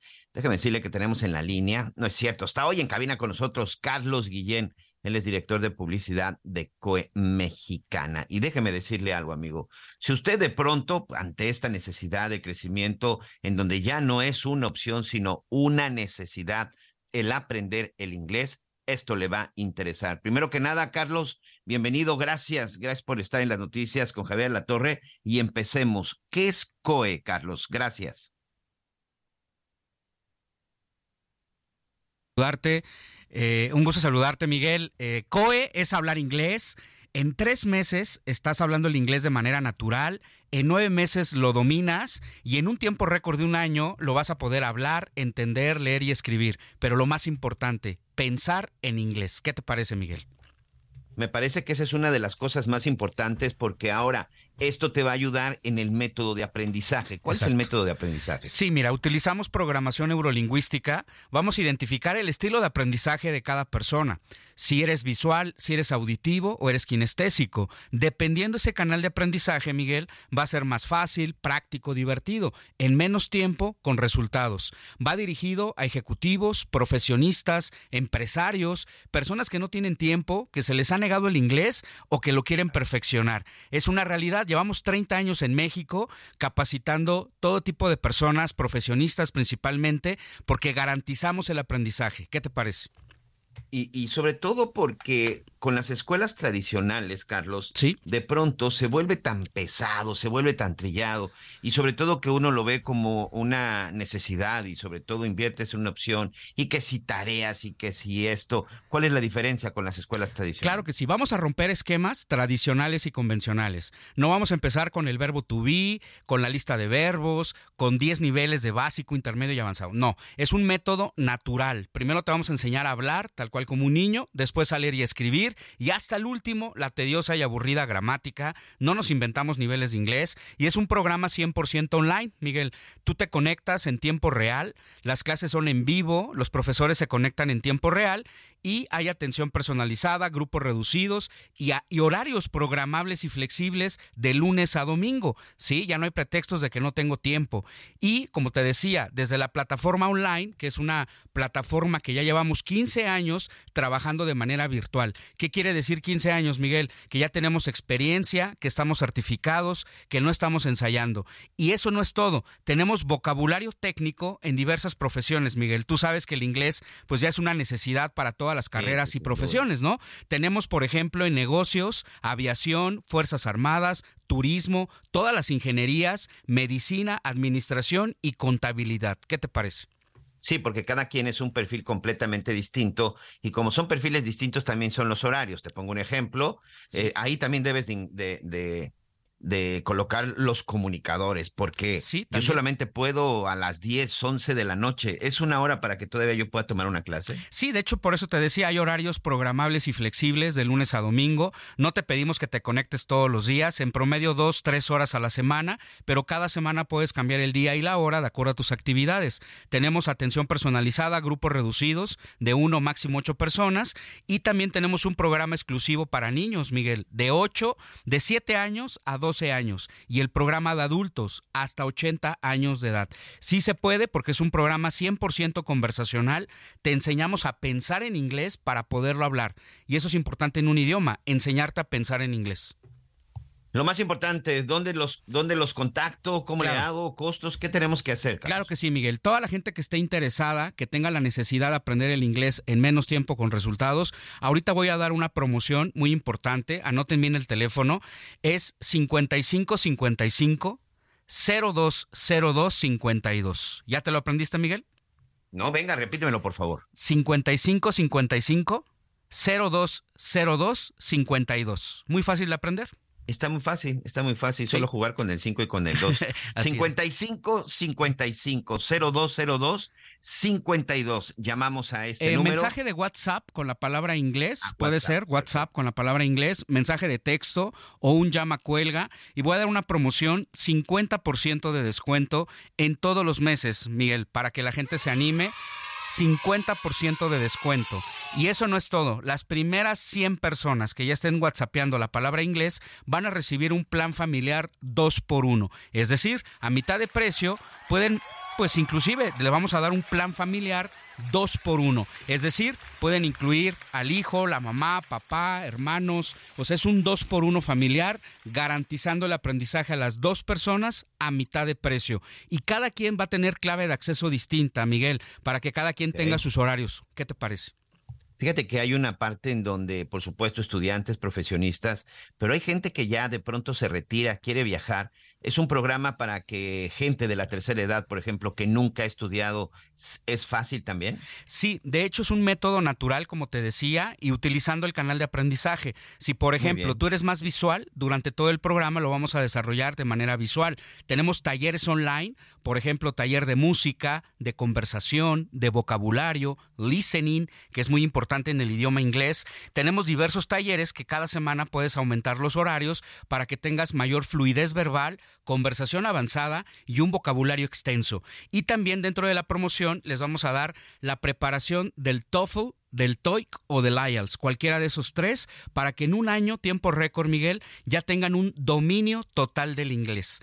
Es decir, garantizando el aprendizaje en tres meses. ¿sí? ¿Me lo garantizas? Garantizado al 100% si cada semana utilizas la metodología, el material didáctico y que mínimo te conectes dos horas a la semana mínimo. Hay gente que se conecta más tiempo, no hay problema. Es garantizando el aprendizaje. En tres meses ya estás hablando el inglés, en nueve meses lo dominas y en un año ya tienes el dominio total del inglés. Así que aprovechen esta promoción. Repito el teléfono. Voy a dar solamente 10 minutos a partir de este momento. Son las 10. Vamos a dejarlo hasta las 12.50. Déjalo hasta que termine el programa. Bueno, hasta que termine el programa, Miguel. Claro que sí, vamos a extenderlo hasta que termine el programa. Toda la gente que mande WhatsApp con la palabra inglés al 5555 020252. Lo repito, 5555 020252, que lo escucharon en el programa de Javier Alatorre. Bueno, pues ahí está, Carlos Guillén, muchas gracias y éxito, señor. No, ¿sabes qué es lo más difícil para aprender inglés, Miguel? ¿Cuál? Tomar la decisión, mandar ya tu WhatsApp con la palabra inglés. Vamos a ver de aquí hasta que termine el programa, 50% de descuento y plan familiar 2 por 1 garantizando el aprendizaje al 5555 020252. Lo repito, 5555 020252. Llama ya. Pues ahí está, muchas gracias. A ti, Miguel. Javier. Bueno, pues ahí está el inglés, es sí o sí un asunto fundamental. Oiga, antes de ir con nuestro siguiente invitado y ver todo este tema de los las trabajadoras y trabajadores del Poder Judicial, déjeme decirle que hay información en desarrollo. Ah, hubo un bombardeo de Israel, un ataque aéreo de Israel a un hospital en Gaza. Eh, aquí hemos hablado de que esto, pues esto fue detonado por un grupo terrorista que se llama Hamas y eh, ha detonado la violencia porque este grupo terrorista que entró eh, y se llevó rehenes, presumiblemente a Gaza, eh, en este territorio palestino no es una guerra entre Israel y Palestina, es una guerra entre Israel y el grupo terrorista. Sin embargo, son los civiles de Israel y los civiles palestinos los que están pagando las consecuencias. Se habla de casi 500 personas muertas. La autoridad palestina es lo que dice. El, eh, el gobierno de Israel aún no ha eh, señalado el número de muertos, pero todos eran pacientes, personas lesionadas, heridas en un hospital de Gaza. Bombardearon el hospital y esto le dará un giro, un vuelco, seguramente a una situación de guerra en la que también, ¿no? Cualquiera diría, pues si los terroristas no tienen reglas, ¿por qué los participantes en una guerra sí? Pero así es. El gobierno palestino, el régimen palestino, eh, la autoridad, pues la autoridad palestina considera que pueden ser entre 300 y 500 muertos en un hospital. Doctores, pacientes, familiares de los pacientes en Gaza, que está sin agua, que está sin luz, donde la población civil es la que está pagando las consecuencias de todo esto. Terrible lo que está pasando justo en este momento, el ataque aéreo, el bombardeo de los aviones de guerra de Israel contra un hospital, un hospital lleno de civiles, pueden ser 300, pueden ser 500 en medio del caos. Hay confusión en ese, en ese sentido. Terrible lo que está sucediendo. El gobierno mexicano, por cierto, en una polémica declaración dijo que está tratando de entablar negociaciones con el régimen terrorista, con el Directo grupo con terrorista. Hamas, sí. Con Hamas. Y eso detonó también, pues, este, muchísimas interrogantes. ¿Cómo entras en comunicación con el grupo terrorista? ¿Quiénes son? Dijo, a través de gobiernos afines, afines a Hamas y a México. Pues no hay más que otros terroristas, Hezbollah, ISIS, los Pero talibanes. dijo, pero dijo gobiernos, puede ser Irán, puede ser Rusia, pues- ¿quién? Fue porque fue muy significativo que el gobierno mexicano primero quiera negociar con terroristas.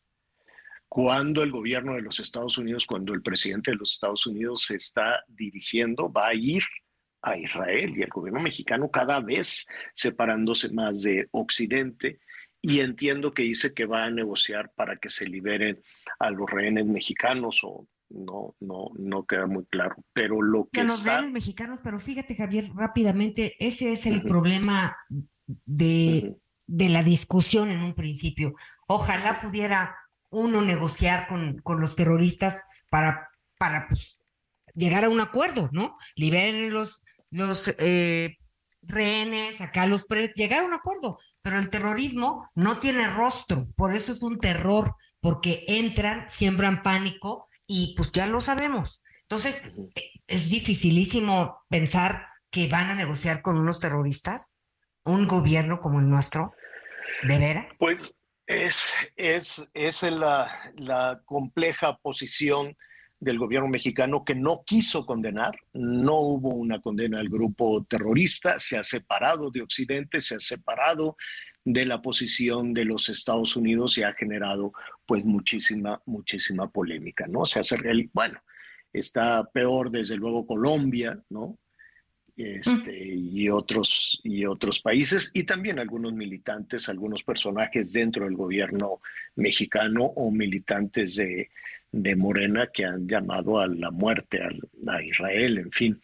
Es la, la forma en la que políticamente se ha colocado esta, esta tragedia, esta desgracia en México, pues es un asunto que ha generado muchísima polémica.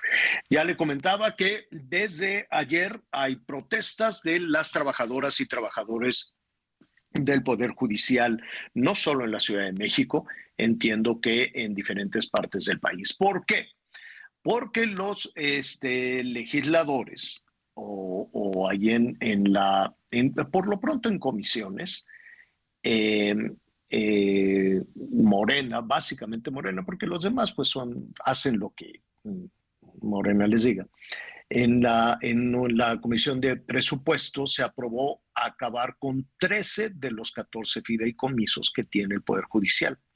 Es algo así como 15 mil, más de 15 mil millones de pesos. Eh, la argumentación, pues el trasfondo, el contexto es el pleito que hay entre el Poder Ejecutivo y el Poder Judicial.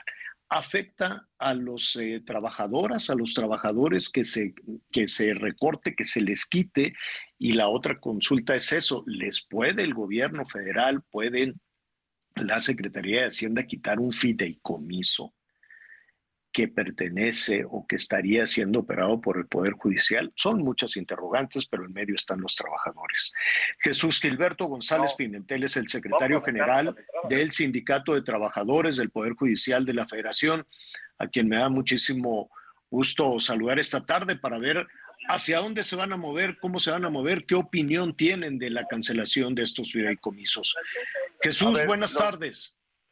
Eh, buenas tardes, Javier. Le agradezco su espacio y eh, su audiencia. Eh, estamos en espera de que nos reciba eh, ahorita la, Jucopo de la Cámara de Diputados. Va a entrar una comisión del movimiento que tenemos aquí en San Lázaro. Nomás estamos esperando el oficio. Y este, la verdad es que sí nos están afectando prestaciones que están establecidas en las condiciones generales de trabajo y eh, de alguna manera la infraestructura que debe tener el Poder Judicial de la Federación. Y obviamente... Dicen los diputados, dicen los diputados de Morena, pues que no es cierto. Entre otros, el diputado Mier dice, no, no, no es verdad lo que, lo que dicen de que se van a afectar los, eh, los intereses de los trabajadores. ¿Podríamos ejemplificar, podríamos ver cómo sí o cuál es eh, eh, lo que Hay- nos motiva a ustedes a prestaciones. Hay, hay dos prestaciones este, que están establecidas en las condiciones generales de trabajo que se llaman prestaciones médicas complementarias. Esto es, eh, tenemos un seguro de gastos médicos todos los servidores públicos del Poder Judicial de la Federación y quien quiere potenciar para efecto de tener una mayor cobertura, pues lo hace de su peculio. Y cuando es esta circunstancia eh, y, y aún genera deuda la atención médica de nuestros compañeros, pues entonces entra ese fideicomiso. Esto tiene determinados filtros. Obviamente el estudio socioeconómico que se le hace a cada uno de los trabajadores y el comité de gobierno de la Corte o la Comisión de Administración del Consejo de la Judicatura determinan eh, qué porcentaje, con qué porcentaje se apoya a los servidores públicos que están en estas circunstancias. Eh, no sé si escuchaste hoy por la mañana la respuesta que se dio en Palacio Nacional a este paro, ¿no? En pocas palabras, le- de, Sí, que de el jefe del brazos Ejecutivo caídos, de que, de que estamos de vacaciones, o sea...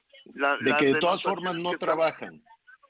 Sí, mire, las denostaciones que hace el jefe del Ejecutivo no es de un presidente de la República que, que gobierna para todos.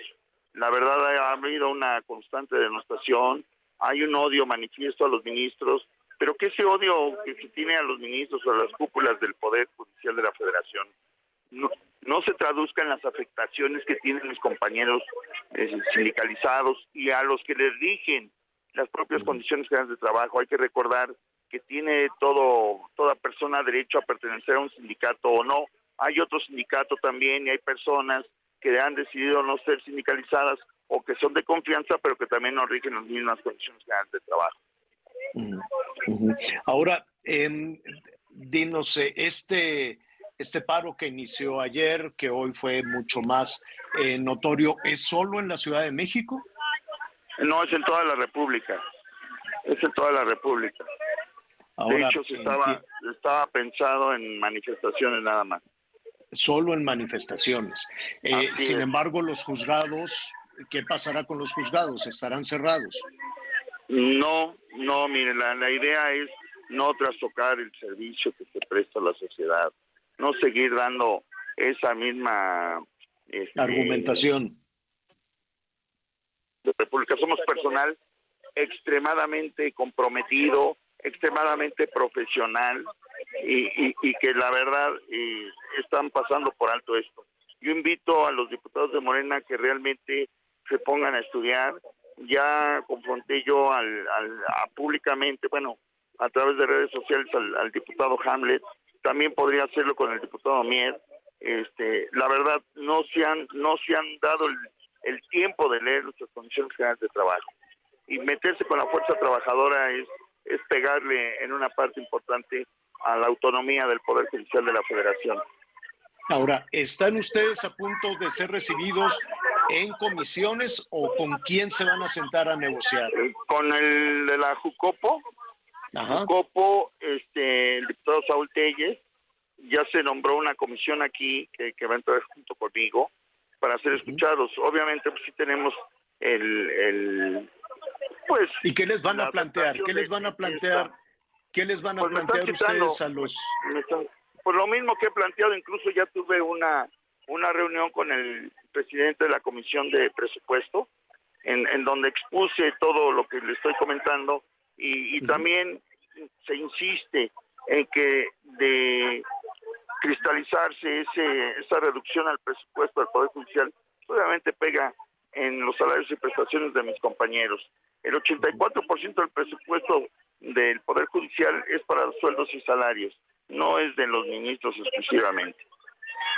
Bueno, pues estaremos atentos a esta reunión, Jesús, y si no tienes inconvenientes, seguiremos en contacto con ustedes. ¿Seguirán con los bloqueos en la semana? No, mire, la, la idea es que no. Ya tengo una intervención en Parlamento abierto el próximo 24. Este, no podemos negarle el, servicio a, a la sociedad. Al menos yo no lo voy a convocar. ¿eh? Si el otro sindicato lo está haciendo, pues ya será cuestión de él y, y, y- y de las posibles afectaciones que pudieran tener. Perfecto, pues estaremos atentos a lo que sucede en las próximas horas. Únicamente recalcar, ustedes están hablando de plantones, de marchas, pero es no de cerrar los juzgados. Los juzgados Es siguen correcto. abiertos. Es correcto. Maestro, muchísimas gracias y estaremos atentos a lo que suceda después de esta reunión en la Cámara de Diputados. mucho, Javier, su. Muchas gracias. Gracias, gracias. Es Jesús Gilberto González, es el secretario, eh, secretario general del Sindicato de Trabajadores del Poder Judicial. Bueno, pues la buena, la buena noticia en todo esto, lo que le preocupaba a muchísimas personas, independientemente de los plantones, Miguel Anita, es que los juzgados estuvieran cerrados, porque la cantidad de trámites que de por sí son largos, son complicados, que se llevan a cabo en los juzgados, simplemente ir a pedir este, la, la, ¿cómo se llama? La, la manutención, pues, el, el- La eh, pensión, sí, pensión alimenticia. pensión alimenticia o este tipo. Y así hay cualquier cantidad de, de temas que, que, pues, que se tienen que resolver y que se vienen arrastrando después de los dos años de pandemia y de porque los juzgados, pues igual que las escuelas, cerraron muy, muy, muy rápido. Oiga, Oye, pues eh, entre, sí. entre que los reciben y no los reciben en Periférico y Las Flores, los ganaderos sí les dieron con todo, ¿eh? Ya hay por ahí Sí. tienes un video y nos empiezan a llegar los videos. Y, o- o- y no se nos olvide, son al final trabajadores del Poder Judicial, porque tenían ahí cerrada la lateral del periférico y los ganaderos los retiraron con todo. Que probablemente sí, Javier, estén abiertos los juzgados y todo, pero lo que sí es imposible llegar a muchos de los edificios del Poder Judicial. Bueno, pues oigan, eh, hay muchísima información en desarrollo, esté pendiente de las redes sociales, sus redes sociales, Miguelón. Miguel Aquino, señor, así bien sencillo. Miguel Aquino, me encuentran en Twitter, Miguel Aquino 27 en Instagram y Miguel Aquino en Facebook. Anita Lomelí. Así mero, Anita Lomelí en Twitter y Ana María Lomelí 1 en Instagram. Gracias, Javier. Miguelito. Gracias, Anita. Gracias. Oiga, póngale arroba Javier guion bajo a la torre. Arroba Javier guion bajo a la torre. Ahí le vamos a estar dando más información. Eh, yo lo espero a las diez y media. Gracias, Anita. Gracias, Miguel. Lo espero a las diez y media en Hechos Azteca 1. Se va a poner buenísimo, muchísima información. Lo invito a que siga con nosotros en el Heraldo Radio.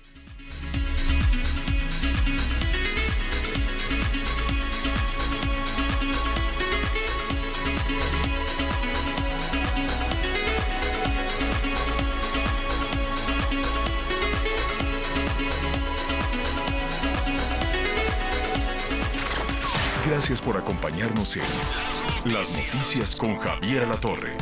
Ahora sí ya es Even when we're on a budget, we still deserve nice things. Quince is a place to scoop up stunning high-end goods for 50 to 80% less than similar brands. They have buttery soft cashmere sweaters starting at $50, luxurious Italian leather bags, and so much more. Plus, Quince only works with factories that use safe, ethical, and responsible manufacturing. Get the high-end goods you'll love without the high price tag with Quince. Go to quince.com slash style for free shipping and 365-day returns.